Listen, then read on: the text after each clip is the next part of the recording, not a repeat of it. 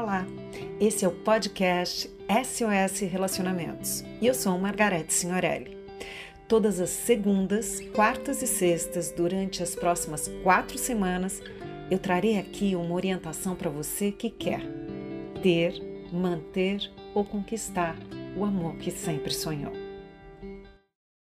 Cinco princípios para manter um relacionamento saudável. Segundo o terapeuta americano PhD em psicologia, Gay Hendricks, existem cinco segredos para manter um relacionamento saudável. Se tivermos em mente esses cinco princípios, conseguiremos ter e manter um relacionamento equilibrado com o ser amado, ou mesmo com as pessoas ao nosso redor. Você terá transformações extremamente positivas se, número um, pausar para analisar e entender quais realmente são seus sentimentos Fazer um exercício de autoconhecimento. Se você souber o que sente, saberá se expressar melhor para o outro, facilitando sua compreensão. Pense, sinta, analise e se expresse. Número 2. Simplesmente dizer a verdade.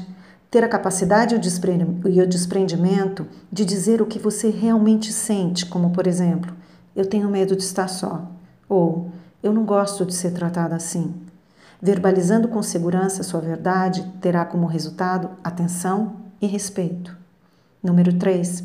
Se responsabilizar por algo que você anteriormente se colocava como vítima. O tipo de responsabilidade que reconstrói nunca envolve culpar as pessoas pelos resultados da sua vida, mas sim se responsabilizar por eles. Número 4. Aceitar algo que tenha negado ou evitado no passado.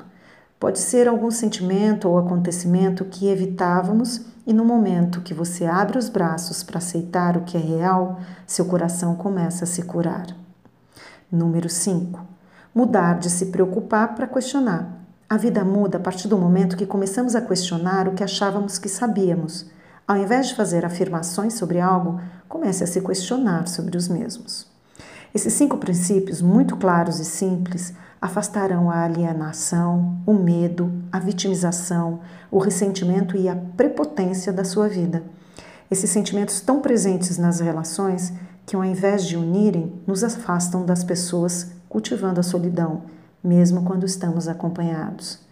Na opinião de alguns, um dos piores sentimentos do mundo: estar acompanhado, mas se sentir só. Se cada um pensar em se responsabilizar 100% pelo sucesso dos seus relacionamentos, não sobra a menor porcentagem para poder se culpar ou culpar o outro pelo insucesso. Então, o que é que resta?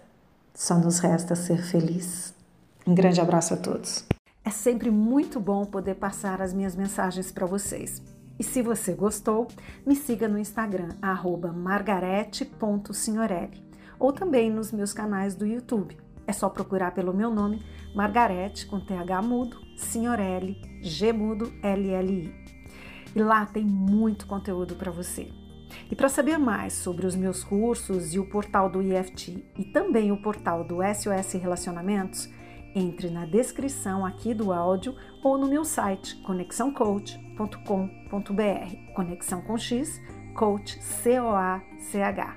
Lá tem a seção cursos, onde você poderá encontrar todas as informações. Um beijo grande e nos encontramos em breve.